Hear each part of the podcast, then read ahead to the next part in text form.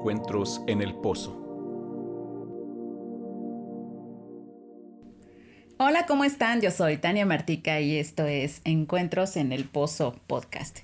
Bienvenidos a todos ustedes que nos escuchan en Sudamérica, en Argentina, Chile, Bolivia, Perú, Guatemala, Ecuador. Todos ustedes, muchísimas gracias por escucharnos. Las personas que de repente nos escuchan en Cuba, Em, a lo mejor tú estás escuchando este episodio ya por ahí del 2023, lo estamos grabando en marzo del 2022, pero de cualquier manera, muchísimas gracias por escucharnos. Gracias a la gente de México, muchísimas gracias a las chicas de Puebla, em, a mis amigos que están en la Sierra de Puebla y que nos escuchan, muchísimas gracias por escucharnos. A la gente de Pachuca, por supuesto, muchísimas gracias. Y a toda la gente que nos escucha en Estados Unidos, California, Texas. Eh, a mis primos que están en Tijuana. primos, muchísimos saludos. Ya me dijeron que les mande saludos, así que aquí están los saludos ustedes que nos están escuchando ahí en Tijuana. Y bueno, estamos empezando una nueva serie en donde vamos a hablar de lo que viene siendo la maldita lisiada. aquí en México hay un meme em, que se maneja eh, con una actriz que se llama Itati Cantoral que siempre dice, maldita lisiada y se refiere a una chica que está en una silla de ruedas. En fin, más adelante les explicaré por qué escogí este nombre para esta serie. Pero para hablar de la maldita lisiada, pues tengo a una chica que para nada está lisiada y que se llama Jerry. Hola Gidi, ¿cómo estás? Hola, muy bien, aquí escuchando toda la introducción e imaginándome Itate eh, Cantoral con, junto con el meme, entonces eh, no tenía la referencia. Sí había visto como la, la frase, la había escuchado, pero no sabía que venía, tenía que ver con ella. algo nuevo ya estamos aprendiendo. no, lo que tú no sabes es que yo vi esa novela que fue una de las de las Marías y vi, vi las tres Marías, de hecho, de, de Talía. Entonces, este, debo confesar para empezar con el tema, debo confesar que uno de mis pecados fue haber visto las tres Marías de Talía. Y también vi, este, porque Talía empezó haciendo como refritos de algunas novelas y entre las que hizo fue una de Ros que era Rosa Salvaje, que la original fue con Verónica Castro y que también vi con Verónica Castro. Así que ahí están confesados mis pecados novelísticos. Ya desde entonces era yo adicta a las novelas, así que ahora ya se convirtieron en series, pero pues es la misma gata nomás revolcada. Claro, le cambiaron el nombre, pero creo que tiene la misma esencia. Sí, no, ¿y qué crees? Que antes las novelas eran para mujeres. Bueno, había uno que otro señor, ¿no? Porque por ahí un arquitecto que conozco, que tiene setenta y tantos, dice que veía a los ricos también lloran, que fue de las primeras novelas de Verónica Castro, pero dice que llegaba llegaba a su casa y ya empezó la novela y se sentaba, ¿no? Pero era así como muy, muy acá entre nos. Nadie sabía que veía la novela. Es, eh, para él era como un gusto culposo. Ajá. ¿no? No, y ahora los hombres tienen sus series, ¿no? claro, ¿no? Es que ahorita hay tanta diversidad y tantas plataformas que no hay forma de zafarte de que te guste una serie. Ajá, no, sus, pero son sus series de hombres.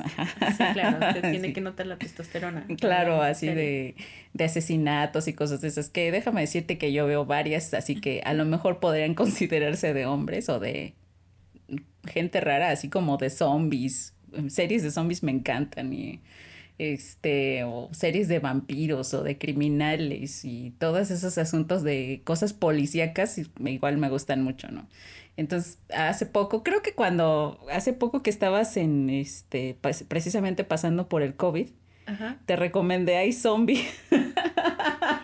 No, no, lo vi, no lo vi. Fue como complicado porque yo dije, voy a ver todo lo que no he visto durante los últimos años pero no pude, no, no me dio, no, no, vi más que una serie en toda la temporada y fue como muy girly, entonces no aplicó no la parte de zombies. No te dio la vida para, para ver todas las recomendaciones que seguro te mandamos, ¿no? No, no, ni creo que más que solo una fue la que pude ver, pero, pero después la veré.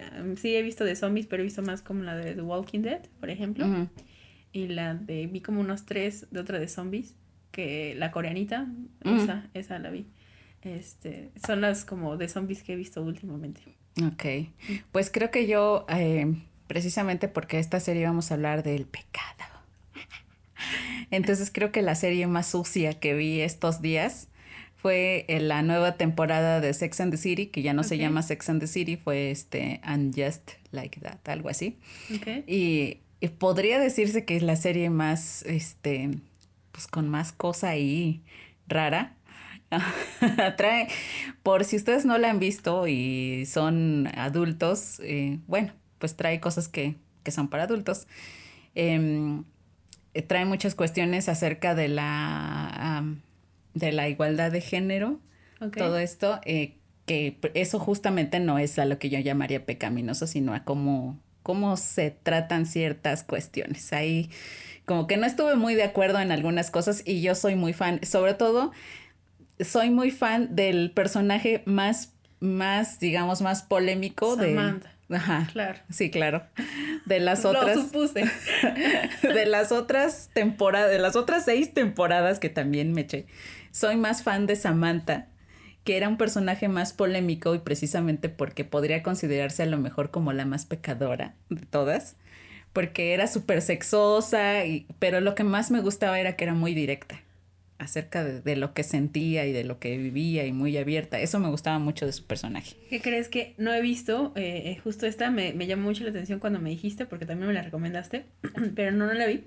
Pero lo que sí vi fue, eh, hay un terapeuta que, que sigo, y entonces hizo el análisis con spoilers de, de, de toda la serie, ¿no? Y justamente hablaba como la parte de, de, cada personaje, ¿no? De cómo fue que maduró, cómo fue que creció. Y justamente hablando de, del personaje de Samantha, él decía, ¿no? Que aparte de, todos la consideran como muy polémica por sus preferencias, por cómo fue tomó tan clara, pero una de las cosas que él veía como que fue bueno en ella, o que fue sano en ella, es que ella marcaba muy claro sus límites. Es decir, eh, no estoy abierta a esta parte de la responsabilidad afectiva con alguien más, ¿no? Entonces lo dejaba muy claro.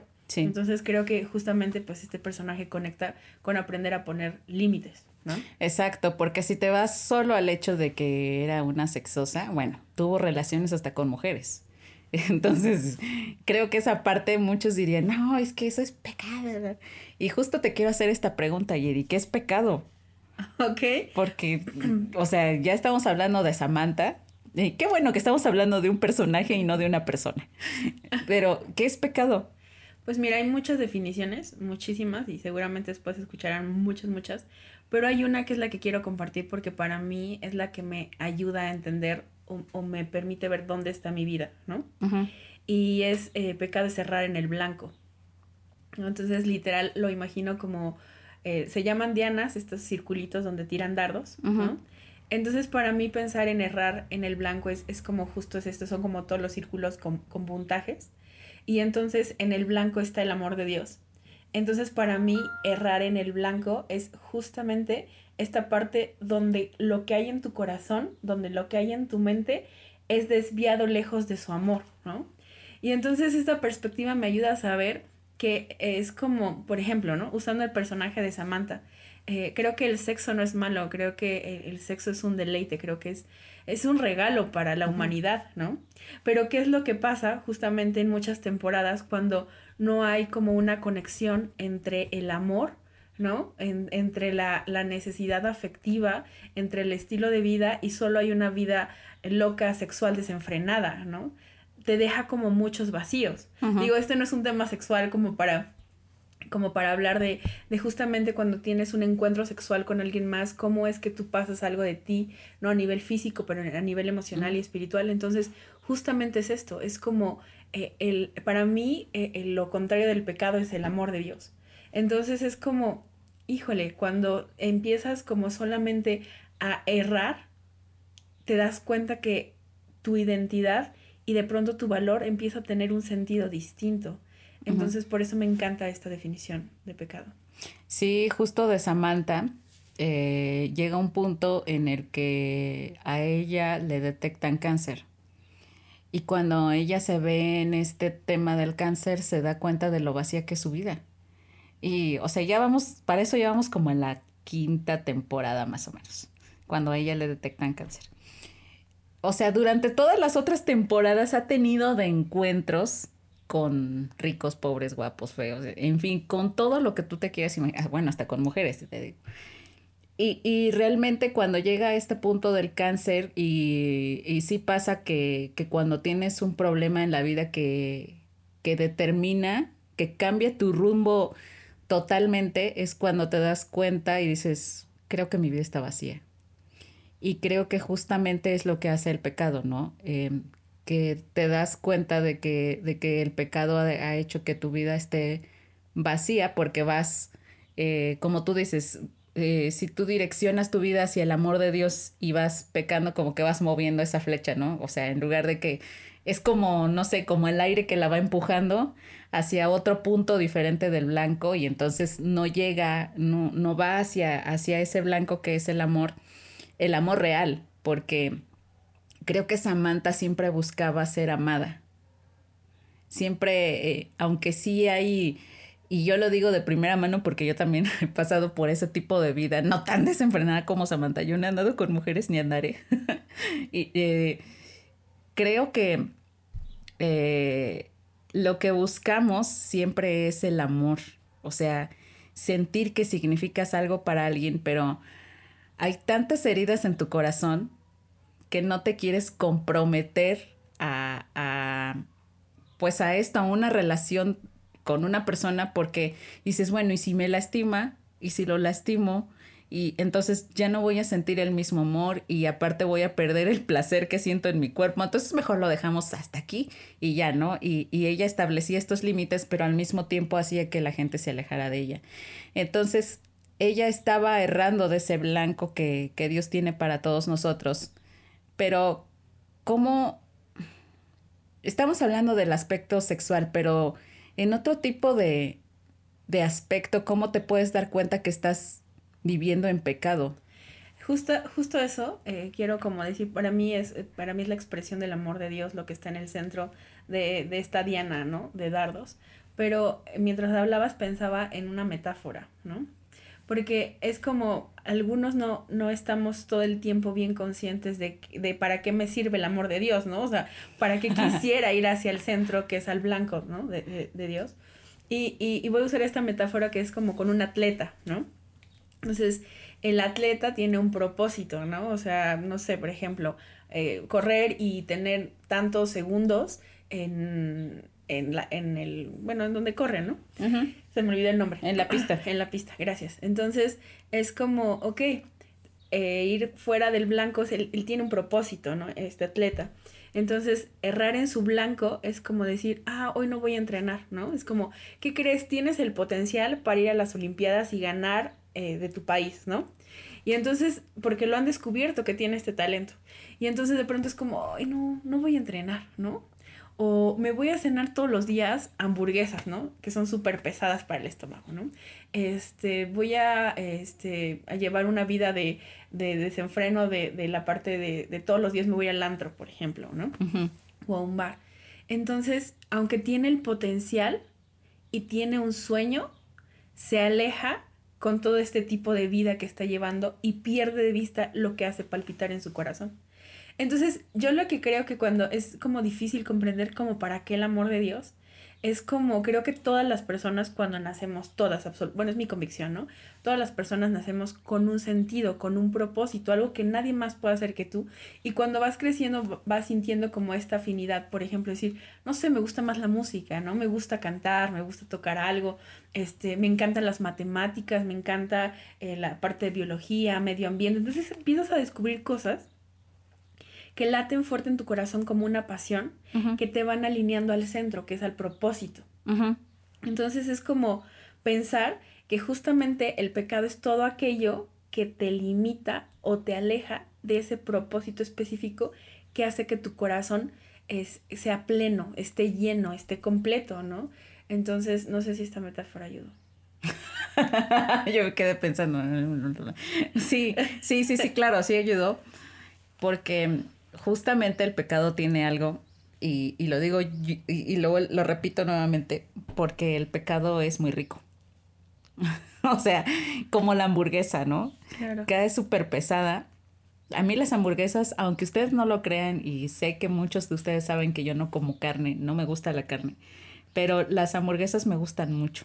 De carne, ¿eh? de carne, con carne, con doble carne. Me gustan mucho y con mucho queso, tocino y así. Una hamburguesa de esas como de 40 centímetros. Me gusta, como una hamburguesa cubana. Ah, cubana, sí. Eh, pero me comeré yo creo que un cuartito porque justamente me cae muy pesada. Y el pecado es así.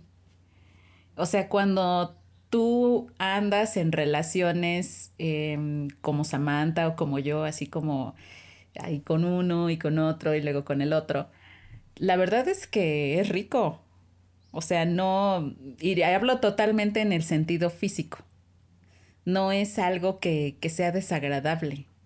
O sea, y, y si hablo específicamente del sexo, la verdad es que te genera mucho placer.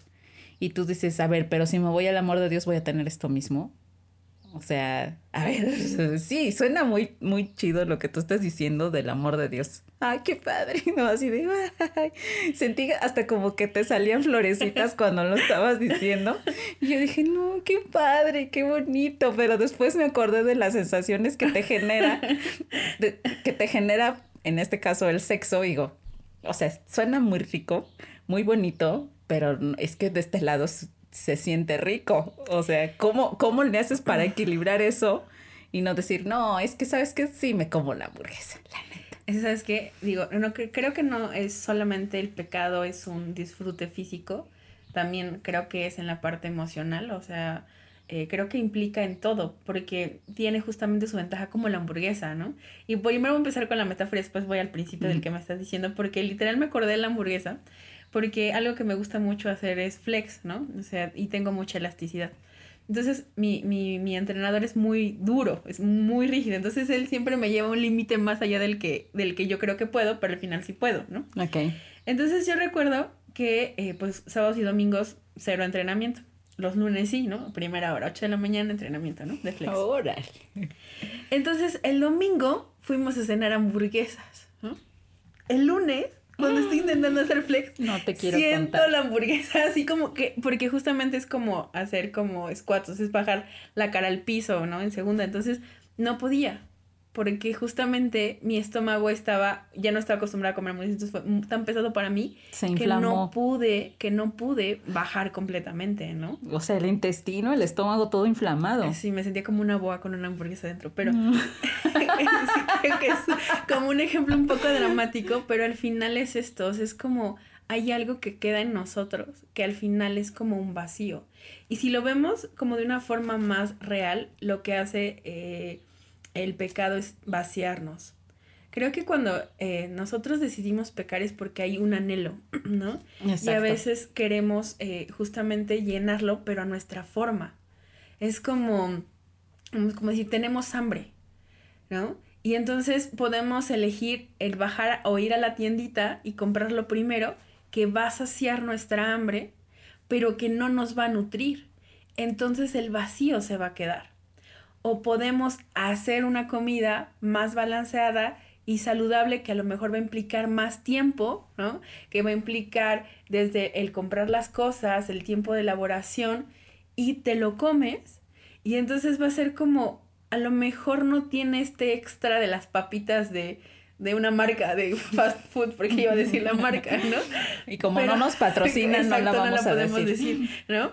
pero justamente es lo que tu cuerpo va necesitando. Y entonces, por ejemplo, no sé que la parte de consumir muchos azúcares te hace daño y te letarga y toda esta, esta cosa, ¿no? Entonces, es como si comes algo más saludable, a lo mejor no es como, como esto que se te antojó, pero te va a ayudar a que tu cuerpo funcione mejor. Entonces, algo que tiene el pecado es como que nos limita nuestro funcionamiento, nos limita nuestro propósito. Exacto. Entonces, solo es como ir como ¿no? Y, entonces entre más comes mal, ¿no? Metafóricamente, entre más pecas, más vacío te quedas, ¿no? Entonces empiezas a decir como, y entonces ahora no solamente vas a buscar una cosa, sino vas a buscar más como para saciar, como para silenciar el efecto del pecado. Justo hay una frase que me vino ahorita que estabas diciendo de la hamburguesa, bueno, que ya estamos hablando de comida. Sí, creo que va a ser la hora de la comida, lo sentimos mucho, espero que hayan comido en este episodio. Eh, que, que dicen los, sobre todo los nutriólogos, te dicen mucho esto de nunca vayas al súper con hambre porque no vas a hacer compras inteligentes, vas a comprar lo primero que veas, o sea, vas a decir, ¡Ah! unas papas, las echas a tu carrito, un cereal así con mucho azúcar, lo echas a tu carrito, porque es lo que en ese momento tu cuerpo quiere ya y sabes que saliendo del súper, es más, te cobran y ahí justo cuando antes de poner las cosas en el carrito ya estás abriendo las papas o las galletas o lo que hayas comprado, ¿no? Es algo rápido que te, que te da una solución rápida, pero como tú dices, o sea, las papas te quitan en ese momento el hambre pero al rato, en 15 minutos, ya vas a tener hambre otra vez. Y si no eres disciplinado, si no tienes toda esta cuestión, pues vas a, te vas a comprar otras papas y sí, te vas de papas en papas, pero pues tu cuerpo nunca va a estar nutrido. Ahora, otra cuestión. Hablabas acerca de, de que cuando haces eh, comidas conscientes y todo esto, y que eso te da, eh, le ayuda más a tu cuerpo. Y pensaba que Jesús una vez dijo que cuando tú piensas, cuando un hombre piensa en una mujer, así, este, ya saben cómo, este, ya pecó con ella en su corazón y yo decía, ay Jesús, qué exagerado, entonces todos andamos pecando, o sea, lo digo por mí, ¿eh? Porque yo veo la roca y digo, no, chiquito, yo sí te hacía y ya, ¿no? yo te ponía, no, no es cierto. La onda es que, es que si bien esta mujer se puso de mil colores, pero bueno. Un poquito. es que sí, ese es mi pensamiento. Está bien, Perdóname. Es natural, no es natural. Perdóname, esposa de la roca. Y este... Y, y perdóname la roca, pero es lo que yo pienso de ti. Bueno, el caso es que, pero cuando, pero justo, justo creo que Jesús se refería a eso. No es tanto de que no piensen, no, o sea, pongan su mente en blanco y piensen en este unicornios rosas o cosas así, sino que cuando tú llegues a este tipo de pensamiento, ya en que dices, voy a poner a la roca así, así, chalala, chalala, es porque ya has venido maquinando desde antes. O sea, cuando tú llegas a lo físico, es porque tú ya traías una batalla en tu mente que no has logrado vencer, ¿no?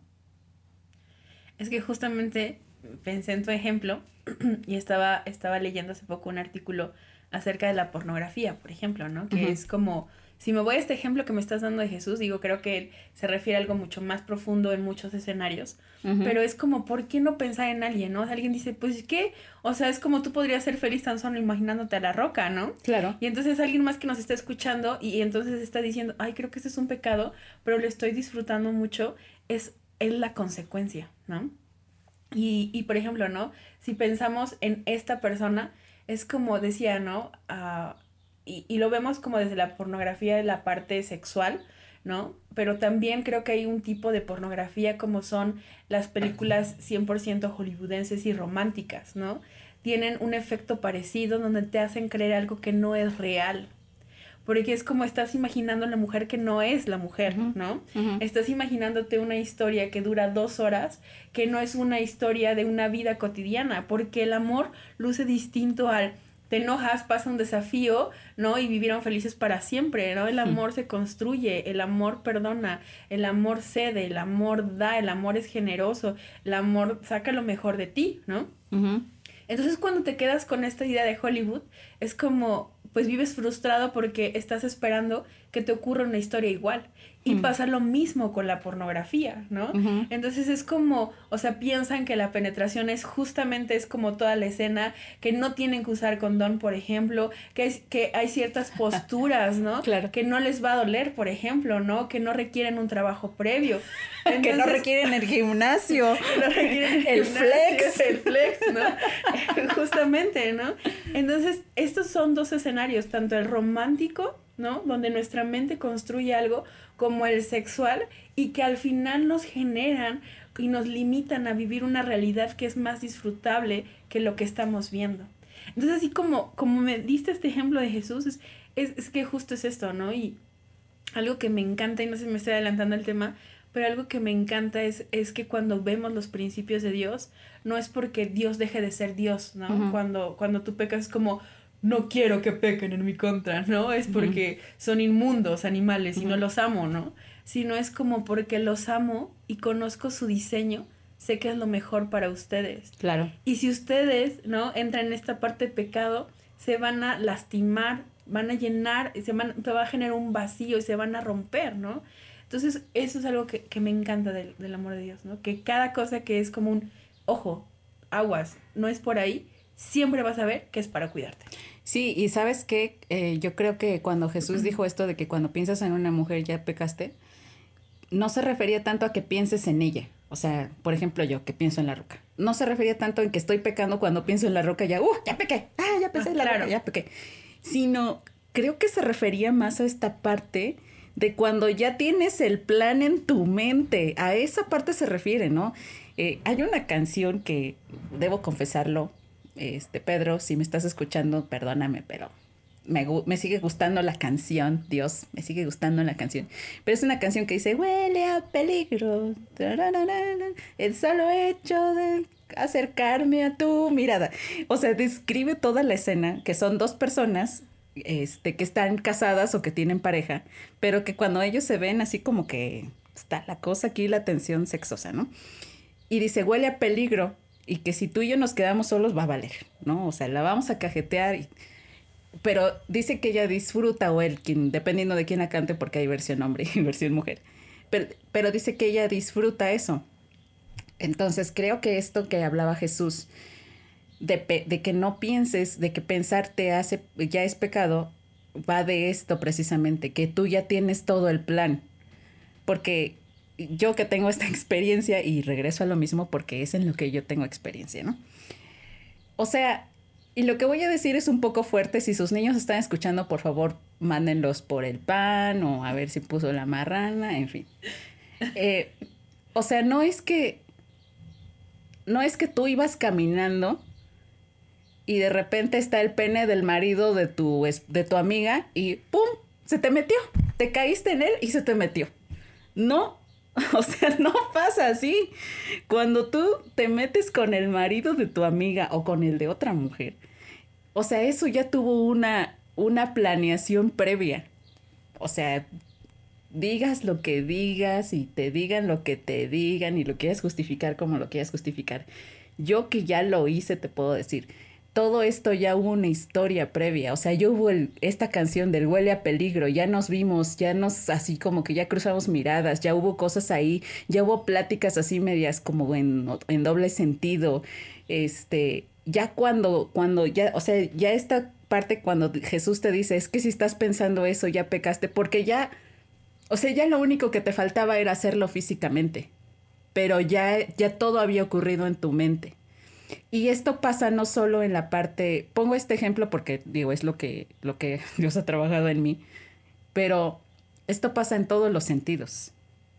Porque cuando tú vas con, cuando yo voy contigo, Jedi, y te digo, fíjate que fulanita de tal, esto es, y te empiezo a, contar todo el chisme, yo te empiezo, exacto, yo te, yo te cuento todo este chisme, porque el chisme también es pecado. Y yo te cuento todo esto porque detrás en mi mente ya hubo toda una planeación y hay una herida contra esa persona. Justamente usaste una palabra que quería usar desde hace tu ejemplo anterior, ¿no? que me, me ocupa mucho el que cuando escuchen, porque creo que tan solo en pensar la palabra pecado es lo que más nos ha alejado del blanco. exacto. Entonces es como, no es como que digamos, está mal lo que estás pensando, sino es a mí me llama mucho la atención eh, el, hecho de pensar, ya llegaste al huele a peligro, porque cómo está tu situación con tu esposo, ¿no? ¿Qué heridas hay en tu corazón como un, me quiero sentir amada, ¿no? O sea, mi esposo no me está viendo, ¿no? O sea, estoy viviendo esta situación, mi autoestima está en esto, ¿no? O sea, y pueden ser mil panoramas, o sea, pero no, no se trata de dar consejería ni terapia en ese instante, así que no, no vamos a hablar del caso pero al final este es un fruto, como lo dices, ¿no? Entonces es importante analizar la raíz para entonces encontrar la raíz del pecado que está creciendo en nosotros y que nos está quitando la plenitud. Exacto, porque al final de cuentas, tú comenzaste al principio diciendo que el pecado es, es todo eso que no te hace llegar al blanco. Y al final de cuentas, cuando tú no das al blanco, cuando tú te sientes cada vez más lejos de Dios, te vas sintiendo más vacío. Y todo ese vacío viene por todas las heridas que hay, que hay en tu vida que no has dejado que sean expuestas. En, en la temporada pasada estábamos hablando acerca del perdón y del rencor y todo esto. Y una de las cosas que decíamos acerca del perdón es que el perdón es un proceso sumamente emocional y, y a muchos nos da miedo dependiendo del tipo de temperamento que seas. Ay, ya muy expertos nosotros acá hablando de temperamento. Pero dependiendo de tu tipo de temperamento, es como te da, eh, eh, como tú tiendes a sacar las emociones. Por ejemplo, hablábamos tú y yo que somos sensitivas, ¿no? O sea, creo que a ti y a mí no nos da pena llorar. O sea, lloramos así. O sea, la lágrima casi casi la tenemos aquí ya para llorar. Pero hay otro tipo de, de personalidad o de temperamento que no es tan fácil que exponga sus emociones porque creo que creo que puede sentir que va a ser más lastimado, ¿no? O no sé, la verdad no sabría cómo escribir esto. Pero justo cuando no has pasado por esta etapa del perdón y de exponerte, de exponer todo esto que traes dentro de ti, es cuando es más fácil que caigas en, el pecado, sea de cualquier tipo, sea sexual, sea de, de hablar este, mal de las personas, en fin, tantas cosas, de matar, ¿no? Como el decálogo de los diez mandamientos, de, es de, de matar o de, de mentir, este, cuando, cuando tú ya llegas ahí es porque traes una herida que no ha sido sanada, ¿no? Sí. Yedi, me estaba respondiendo este con su cabecita, asintiendo con su cabecita. Sí, perdón, me, fui por un momento eh, justamente a la parte de, ahorita es como va a ser como un test, así que si se me olvida acuérdame de, de un test de pecado, pero eso lo sacaremos después. Em, justamente tiene que ver eh, lo que dices, eh, me acordé también del versículo de un vacío o un abismo llama otro abismo, ¿no? Porque, perdonen que usa la misma metáfora o que lleva el mismo ejemplo, pero no sé si les ha pasado que deciden iniciar un plan alimenticio y entonces lo rompen por un momento y entonces de pronto muchas veces caes en, ah, pues ya lo rompí, un ratito lo rompo después, ¿no? y entonces empiezas a generar tanto hasta el punto que te perdiste de este blanco. Y esto pasa con las heridas y esto pasa con el vacío. De pronto es como, ah, pues ya me equivoqué en esto. Esto sentí chido. O sea, es como, ya no quieres porque te, hubo algo en ti que se tronó y, esta herida se hizo más grande, ¿no? O sea, todas las heridas que no se cuidan se infectan y hasta el punto de que puedes morir, ¿no? Con, con una herida tan grande. Entonces es como analizar dónde viene esta herida. Sabes que ahorita que dijiste de morir, ahorita que comentabas de morir, me acordé de una frase bien fuerte que dice que la paga del pecado es la muerte. Y una vez em, yo tenía un tío que se contagió de VIH, pero de esos, o sea, fue, eso fue en los ochentas, cuando aquí en México el VIH era así como, como ahorita el COVID. Bueno, no tanto porque no era así una pandemia que todo el mundo le anduviera dando, pero era una enfermedad que en aquellas épocas se clasificaba más para homosexuales o para personas que tuvieran una vida sexual muy este, desordenada. Entonces a uno de mis tíos le da, este, le detectan VIH. Y resulta que él andaba en, en, este, pues en relaciones sexuales con prostitutas y esto. Él tenía a su esposa, mi tía. Y va con una persona de la iglesia y le dice, este, por favor puedes orar por mí porque me detectaron VIH. Estaba muy asustado porque en aquella época el VIH era sentencia de muerte. Y este, y esta persona ora por él y le dice, nada más quiero recordarte que la paga del pecado es muerte. Y dije, toma. O sea, yo lo sabía, lo había leído, pero cuando se lo dijeron a mi tío, que era como un segundo padre para mí, dije, es que, ¿cómo le dices eso a alguien, no? Que, se, o sea, que sí se está muriendo. Y total que pasó el tiempo y mi tío finalmente falleció eh, por el VIH. Y, y, me quedé, por mucho tiempo me quedé pensando y dije, Dios, ¿por qué? O sea, sí, la paga del pecado es muerte, pero ¿por qué no tuviste misericordia de él? O sea, hay tantas personas que hacen cosas peores que, que andar con prostitutas. O sea, hay cosas peores. Hay pedofilia, hay abuso. O sea, ¿por qué?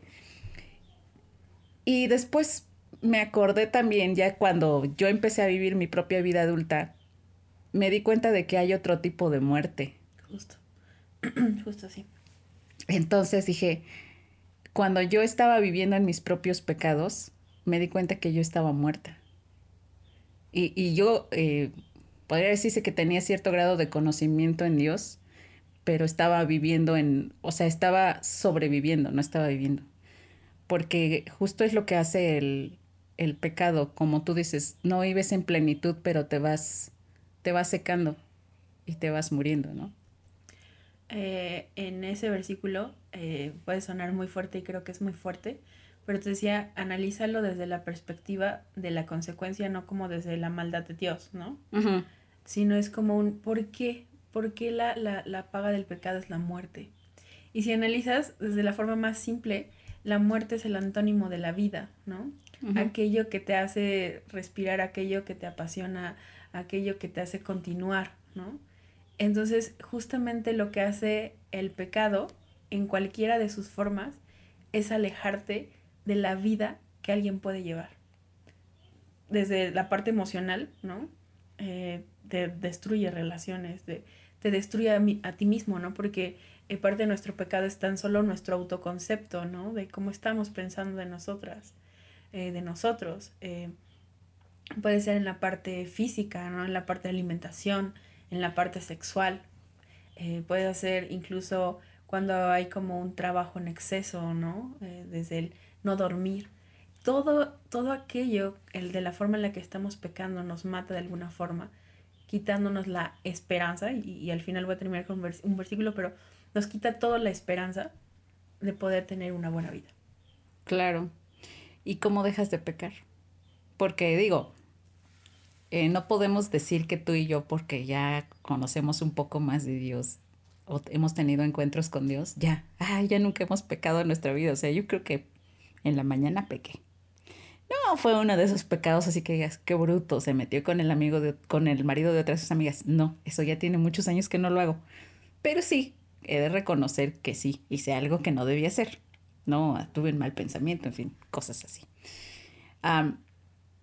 ¿Cómo le haces para ya no estar así en la misma de andar una y otra y otra? Porque yo he escuchado muchas veces esta frase de amigas que me dicen, es que siempre vuelvo, siempre vuelvo a caer con un hombre casado, siempre caigo con esto. Y, o sea, eso sabemos que es como una consecuencia, en fin, cuestiones así. Pero ¿cómo le haces para ya no estar repitiendo eso? O sea, para ya no estar cayendo, no, a lo mejor no en el mismo pecado, pero si no dices un chisme, este, eh, hablas mal de alguien o dices otra cosa o actúas de cierta manera. Siempre estás cayendo en cosas. ¿Cómo le haces para dejar de pecar? Yo creo que primero es estar consciente de nuestra condición de pecado, ¿no? Es decir, analiza qué puede ser un pecado para ti, ¿no? Porque tu batalla de pecado puede ser distinta a la mía, pero las dos estamos pecando de alguna forma, ¿no? Entonces creo que lo primero es estar conscientes como de un, de qué forma puedo pecar en mi vida y, creo que la siguiente pregunta sería, ¿qué me está quitando vida? ¿no? ¿Qué me está drenando? ¿Qué, ¿Qué me está alejando de la plenitud? Y después de eso, para mí creo que pueden usar como muchas técnicas, pero a mí la que más me inspira a dejar de pecar es el amor de Dios. Porque es como pensar que su amor es tan grande que tiene planes más grandes para mí de lo que yo puedo pensar de mí misma, ¿no? O sea, es como pensar en ese pecado, cómo me aleja, y entonces es pensar que me acerca. Y entonces cuando empiezas a switchar esto, porque, sabes, muchos, muchos pecados los puedes dejar en cualquier momento, ¿no? Pueden ser instantáneos. Pero hay otros que requieren un proceso. Claro. Uno donde te tropiezas una y otra vez. Y creo que el principio es como cuando aprendes a caminar.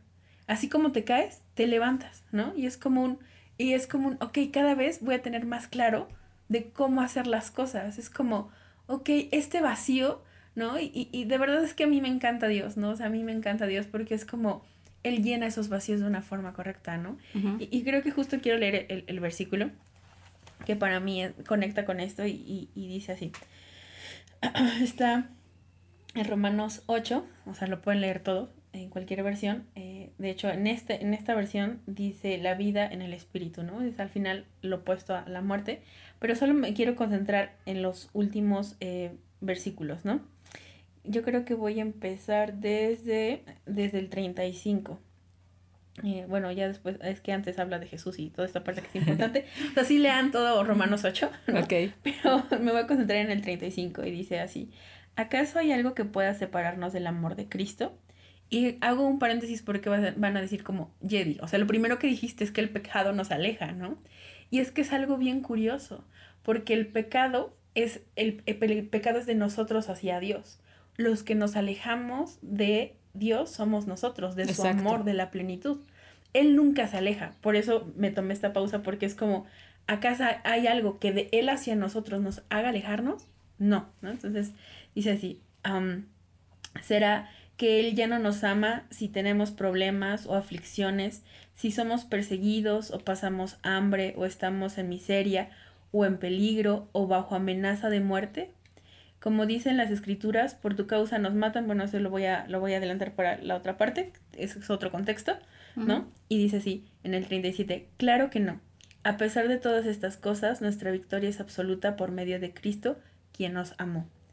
Y estoy convencida de que nada podrá jamás separarnos del amor de Dios ni la muerte, ni la vida, ni ángeles, ni demonios, ni nuestros temores de hoy, ni nuestras preocupaciones de mañana. Y yo le añadiría como con todo esto entendiendo, ni los pecados de hoy, ni los pecados de mañana, ¿no? ni siquiera los poderes del infierno pueden separarnos del amor de Dios. Ningún poder en las alturas ni en las profundidades, de hecho, nada en toda la creación podrá jamás separarnos del amor de Dios que está revelado en Cristo Jesús nuestro Señor, ¿no? Wow. Lo pueden leer como en otras versiones. A mí me gusta mucho el mensaje y, y The Passion Translation, no la tengo justo ahora, pero, pero esta es la esencia, es como el resumen, el abstract, es como nada, nada te puede separar de su amor, ¿no? Entonces es como, es como tienes hambre, pero tienes hambre en las relaciones, tienes hambre en la vida sexual, tienes hambre económica, es como Él puede saciarte. Esa hambre no te aleja de su amor, ¿no? Ese error no te aleja de su amor nada te aleja de su amor, ¿no? Claro. Ni, ni circunstancias, ni herencias, ni patrones, ¿no? Nada te aleja. Entonces es como, para mí su amor es la mayor esperanza de saber que la forma en la que estoy pecando es como decir, en tu amor encuentro la forma de dejar de pecar. Claro, y, y otra cosa que debemos entender es que el amor de Dios no es una licencia para pecar, ¿no? Muchos eh, a lo mejor han escuchado esta palabra gracia y dicen, no, es que la gracia, pues si Dios tiene gracia contigo y todo eso, pues entonces si hay gracia, entonces puedes pecar y no pasa nada. Eh, sí y no, o sea, sí, no pasa nada, pero si tú ya estás, es que cuando tú tienes un encuentro con Dios, es como que estabas afuera en el, en medio de toda la, con todos los demás animalillos y cuando tú tienes un encuentro con Dios entras en un arca, ¿no? Y entras en el arca y ya en el arca pues ya estás protegido. Pero eso no significa que, que dentro del arca tu naturaleza de, no sé, tú eres una viborilla y tu naturaleza de viborilla se te va a quitar y no le vas a picar a otros, ¿no? O sea, va, tu naturaleza sigue siendo la misma. Lo que pasa es que ya estás dentro del arca y estás protegido y al estar aquí en el arca entonces te das cuenta de que hay otro tipo de alimentación, etcétera, ¿no? En fin, no me quiero meter tanto en esto. La cuestión es que estás aquí ya en el arca, ya estás protegido. ¿Y por qué empecé a decir esto? no sé, pero quiero tomar un punto que tú empezaste a decir. O, sea, sí, sí sé que el punto vas, pero justamente es la otra parte que quería tocar, la parte de gracia. Ok, en, lo, que, en lo que me acuerdo de mi Sí, sí, ¿te acordaste ya? Porque tiene que ver con gracia. No, no, no, dale la. Ok, sí, con, mientras en tu cerebro puedes pensar arca, animales, viborita. Gracias. Gracias. Eh, pero eh, para mí, de las mejores cosas en la vida del ser humano es gracia, ¿no? Porque es, es, como, es como un tema delicado porque puede ser muy malentendido. Ajá, por el tema de que, de que piensas que tienes la licencia de andar peque y peque. Ah, ya me acordé. Bien. Pero cuando, o sea, cuando tú te encuentras con Dios, no es que tengas el, no es que te da la licencia para pecar, porque antes pecabas porque el pecado era tu dueño. O sea, porque antes eso era lo que, lo que tenía el control sobre ti. Y cuando entras al arca, ese control se le, o sea, le quitas el control al pecado y entonces el control del arca lo tiene otra persona.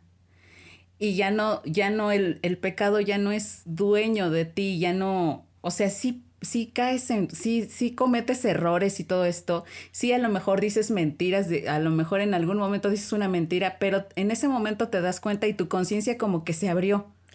¿Puedo usar otro ejemplo acerca de la gracia? Adelante, dale, porque sientes que me empantané, pero tú échale. No, no, no, no, no, no. es que lo tengo justo, eh, dale. como un poco claro, creo yo, eh, eh, con el ejemplo del arca y esto espero que les quede claro un poco más acerca de, de la gracia para mí la gracia es como cuando aprendes a caminar, ¿no? Y creo que es la vida, vamos caminando. Cuando aprendes a caminar nos caemos mucho, ¿no? Para mí la gracia es lo que te levanta, la gracia es lo que te limpia las rodillas, lo que te soba, ¿no? Pero justamente eh, entre más caminas, también puede ser fatal, se te puede luxar una rodilla, se te puede abrir la rodilla, se te puede romper el pantalón.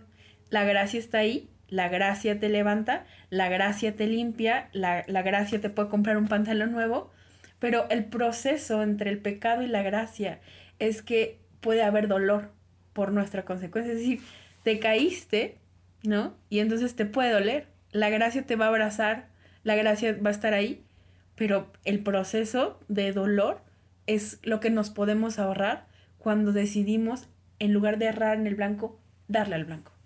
Ok. Sí, justo estaba, ya regresé a mi centro. okay. Que ya, ya me acordé. La gracia, como decía hace un rato que me interrumpiste. No es cierto. no es cierto. Eh, que te hace, para mí es esto, ¿no? Estoy de acuerdo con lo que tú dices y también me gusta pensar que, que es, la gracia es que te abre la mente a lo que decía. Dices una mentira y antes cuando las decías, decías una y al rato ya decir, tenías que decir otra para tapar la que ya habías dicho y después era una bola de mentiras que los que han sido mentirosos como yo era, sabemos de lo que hablamos. O sea, al rato ya, ya tienes que montar una novela porque tapas una y luego tapas otra y luego tienes que inventarte cosas, en fin. Y la gracia es precisamente de que cuando, cuando dices la mentira, que es que tu mente se abre y dices, dije una mentira. Y es esta, esta luz que entra en tu vida y dices, dije una mentira, tengo que confrontarme a mí misma y decirle a la persona, ¿sabes qué? Lo que te dije no es cierto. Y, y es esta, esta luz que viene a tu vida. Para mí eso es la gracia, que no es un permiso que, me, que Dios me da de pecar, es, un, es la luz que viene a, mi vida y que me da la facultad de reconocer que está mal lo que hice y de confrontarme a mí misma y, y de decirle a la otra persona si es que la lastimé o de, de someterme al proceso de, de sanidad, ¿no? Porque tú dices que la gracia te abraza, pero no te va a evitar el dolor, no te va a evitar los procesos, porque pues todo lo que sembramos lo cosechamos. Eso es una ley. Y muchos afuera le dicen karma, pero aquí es una ley que no puedes evitar. O sea, todo lo que siembras lo cosechas. Y, y, la, y la gracia no te, no te redime de eso, pero la gracia te acompaña en ese proceso. Creo que la gracia es la verdad que te hace libre. Exacto. Exactamente.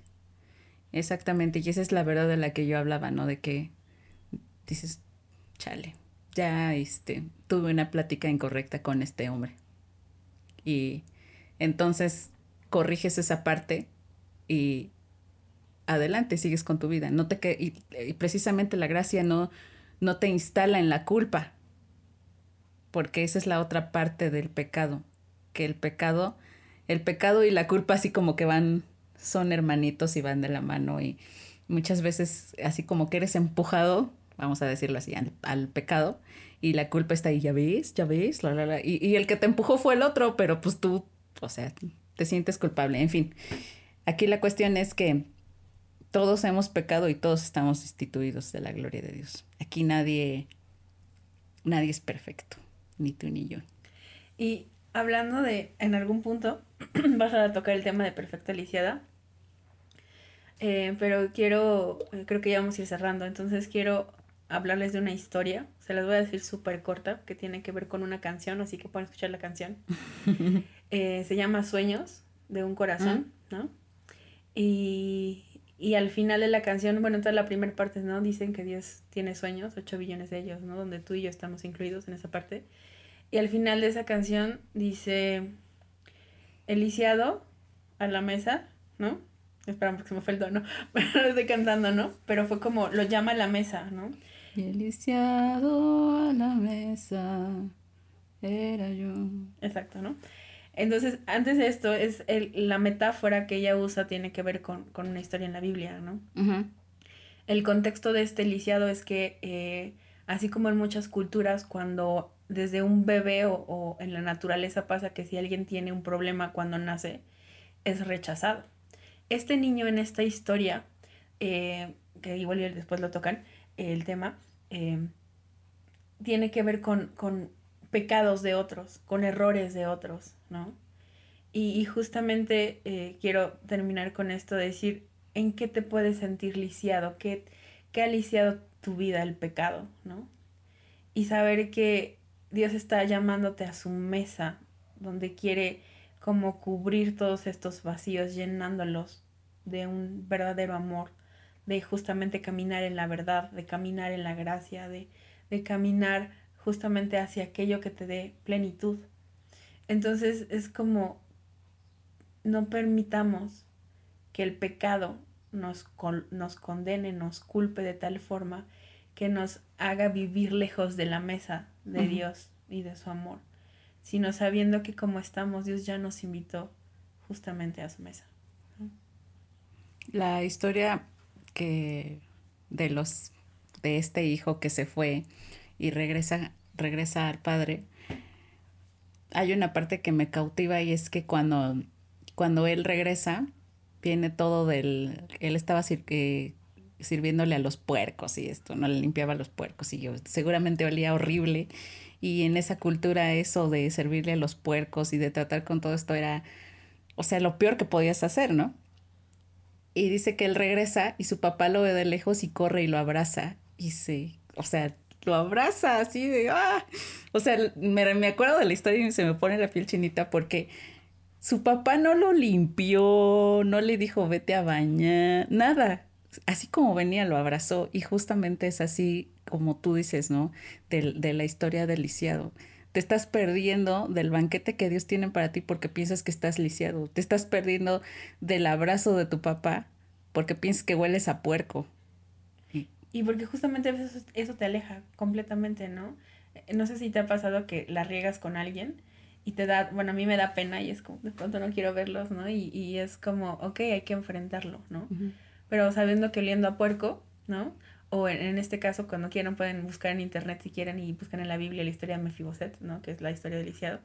Es como, así como estás, así deliciado, así con este pecado, así con esto que estás viviendo, Dios te va a abrazar, Dios te va a amar, pero justamente en la historia eh, eh, lleva una segunda parte, ¿no? Una última parte donde Después de eso le organiza una fiesta, ahora con un puerco, pero, pero como buffet, ¿no? No para que les dé de comer, ¿no? Y le da vestiduras nuevas y le da el anillo, ¿no? Y el lisiado es invitado a comer a la mesa del rey. Exacto. Es lo mismo, ¿no?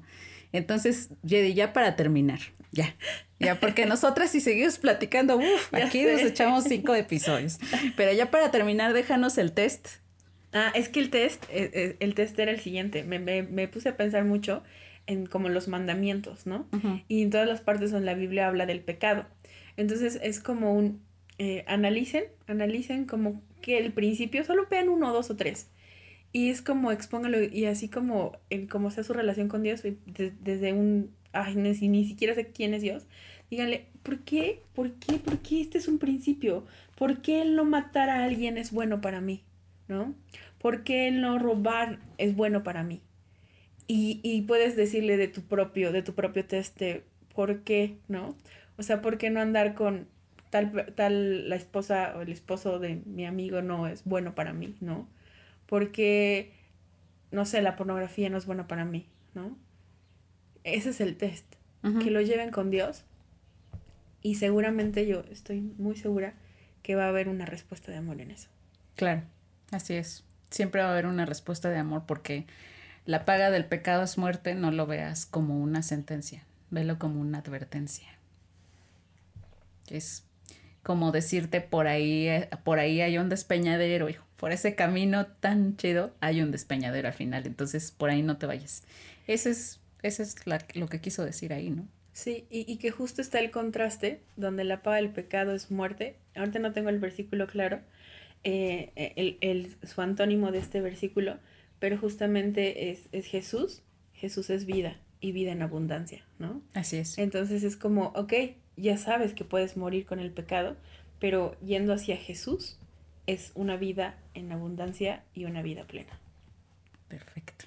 Pues muchas gracias, Jedi. Muchas gracias por esta conversación que tuvimos. Yo les digo, si aquí nosotros nos seguimos, nos grabamos cinco episodios seguidos, pero no creo que sean tan, este, no creo que nos tengan tanta paciencia. Así que ya invitaré a Jedi para otra serie, para otro tema. Y pues muchísimas gracias por habernos acompañado. De nada, un gusto. Y muchos saludos a la comunidad LGTB. Por favor, perdónenme, siempre los ando saludando hasta el final, pero muchos saludos a ustedes y gracias por todos sus mensajes y todo su apoyo.